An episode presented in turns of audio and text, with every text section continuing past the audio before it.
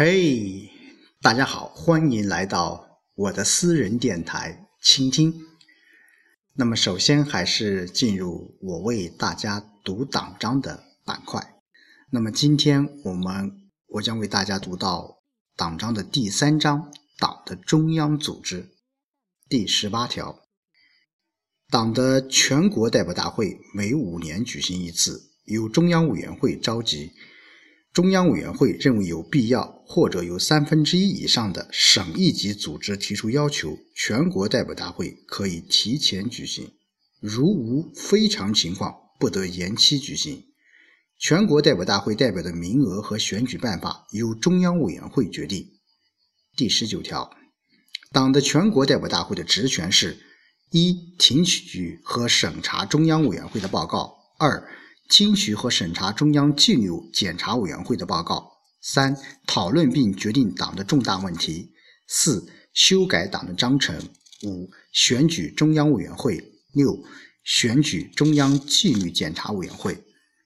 第二十条，党的全国代表大会会议的职权是讨论和决定重大问题，调整和增选中央委员会、中央纪律检查委员会的部分成员。调整和增选中央委员会及候补委员的名额，不得超过党的全国代表大会选出的中央委员及候补中央委员各自总数的五分之一。第二十一条，党的中央委员会每届任期五年，全国代表大会如提前或延期举行，他的任期相应的改变。中央委员会委员和候补委员必须有五年以上的党龄。中央委员会委员和候补委员的名额由全国代表大会决定。中央委员会委员出缺，由中央委员会候补委员按照得票多少依次递补。中央委员会全体会议由中央政治局召召集，每年至少举行一次。中央政治局向中央委员会全体会议报告工作，接受监督。在全国代表大会闭会期间，中央委员会执行全全国代表大会的决议，领导党的全部工作，对外代表中国共产党。好，今天我为大家读党章的板块就到这里。呃，上一周啊，上一周真的是非常的繁忙。呃，忙在于哪一点呢？呃，从星期三开始，呃，有这个。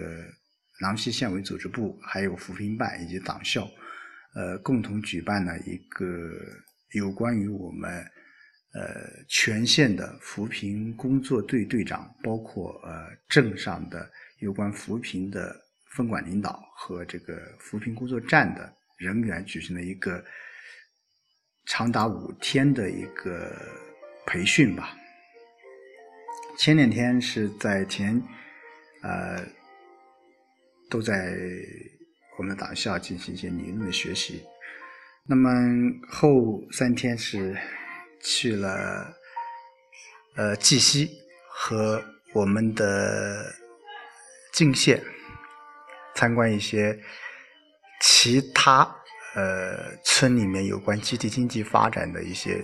呃好的方式和方法，来值得我们去学习。呃。受益也匪浅，嗯，有很多一些法子，有很多一些想法，呃，其实我们都有，但是我们缺乏，呃，我个人觉得是缺乏的是一种魄力，我缺乏的是一种勇气。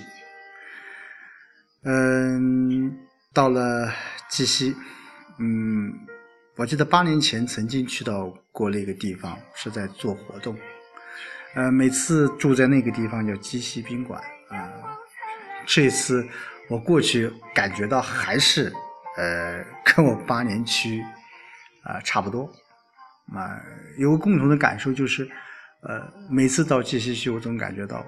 就是有点水土不服吧。每次去都有点感冒，这一次去也是的。呃，绩溪大家都知道是一个我们皖南非常重要的一个，也可以说是徽文化的一个发祥地，在这里面有。众多的名人啊，呃，特别是呃胡适啊，嗯，到下面一个村叫冰坑村啊，真的，他们发展这个乡村旅游，包括发展漂流，呃，建议提议，我个人觉得都是非常不错，呃，特别是那针对那个地形、那个环境，这样去发展经济，也是个非常重要的一个路子啊，特别是到了呃上村，嗯。我感受虽然呃没有看到很多很多一些呃很古老、很美的一种方式，但是我看到了一幅很多以前他们所拍的一些照片，在他们的村委会这个大院的边上，那就是晒秋图。真的，呃，晒秋这个词以前我听说过。啊，我也小时候也经历过很多一些晒秋的场面，但是真正听到这样一个词，呃，被提炼出来的时候，我真正感触到，哎，秋天也可以晒的。其实说到晒秋啊，真的，呃，一下子把我的思绪就带到了我小时候。啊，其实我们在小时候，特别是在这个年这这个季节啊，在晒秋的有很多方面，不仅仅啊，就像我上一次上一期节目说，呃，是一种呃晒稻谷，当然晒稻谷是一方面，那时候我记得还有晒花生啊，晒玉米，晒豆子啊，晒这个棉花。呃，我记得非常清楚的就是晒花生，现在其实很少了，呃，很少。呃，我就是据我妈妈告诉我，我就是妈妈在还在摘花生的时候，起花生的时候，在中午的时候，她肚子感觉到有点疼，然后回家不到半个小时我就出生了。呃，所以说八月份，农历的八月份，其实是一个晒花生非常好的一个季节。还有就是晒玉米，呃，玉米，呃，在我们老家其实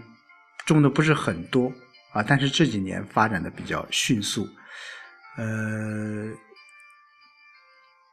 播玉米啊，剥玉米。啊，其实对我印象是非常深刻的。为什么呢？因为我奶奶经常坐在家里面，一从早晨坐到晚上，干什么？就是剥这个玉米。当然，现在呃，其实剥玉米的方式方法有很多了。现在更多的是用机器啊，不用呃人工去做。还有，我觉得对我印象非常深的就是晒这个棉花。哎呀。呃，每当这个季节，我放完学以后，我的母亲就会要么我去放鹅，啊放牛，还有一个非常重要的事情，放下书包，拿一个篮子，赶紧去摘棉花，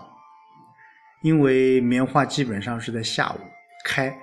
啊晚上啊傍晚去摘的时候正好，啊如果早晨去的话，还有一点露水。所以说，小时候我记得这个摘棉花其实是非常痛苦的一件事情。第一，那个棉花地里面有很多一些这个杂草不说了，还更多的就是这个本身这个棉花它它的杆子比较硬，还有那个棉花桃子，棉花长成桃子长成棉花时候摘起来也是非常非常硬的，如果不小心的话，经常会戳到手。所以其实我我不大喜爱去这个。摘棉花，但是我更喜欢做的是什么？我喜欢剥这个棉花啊，就是把那个棉花棉从那个盒子桃里面把它剥下来。我记得，呃，小时候我们每家我们坐在桌子边上，一边看电视就一边分，呃啊几十个棉花，我们来把它剥开，那种感觉那种情景，现在还是记忆犹新。呃，晒秋，其实我们说，在秋天是一个收获的一个季节，啊，呃，秋阳照耀下的一些小乡村，一般都会变得更加的呃具有秋天的一种特色啊，红的辣椒，黄的玉米，白的棉花，还有绿的一些瓜果，哎，它们都像是农民手中的一些颜料，被那双勤劳的双手啊，随意点燃在自家小院的屋檐下、窗台上、庭院里。那么肆意挥洒在村头巷尾的大路边、场院里、树杈间，啊，这可以说是谷物对村庄的最后一次集中的表演，也是乡村最美丽的图景、最温馨的一些时刻。其实想想，呃，不仅是谷物、瓜果需要晾晒。我们新出炉的产品、新修建的高楼，还有新铺设的马路、新做出的报告数据等等等等，其实都需要我们去晒一晒、去晾一晾、去挤掉一些水分吧，呃，然后留下一些啊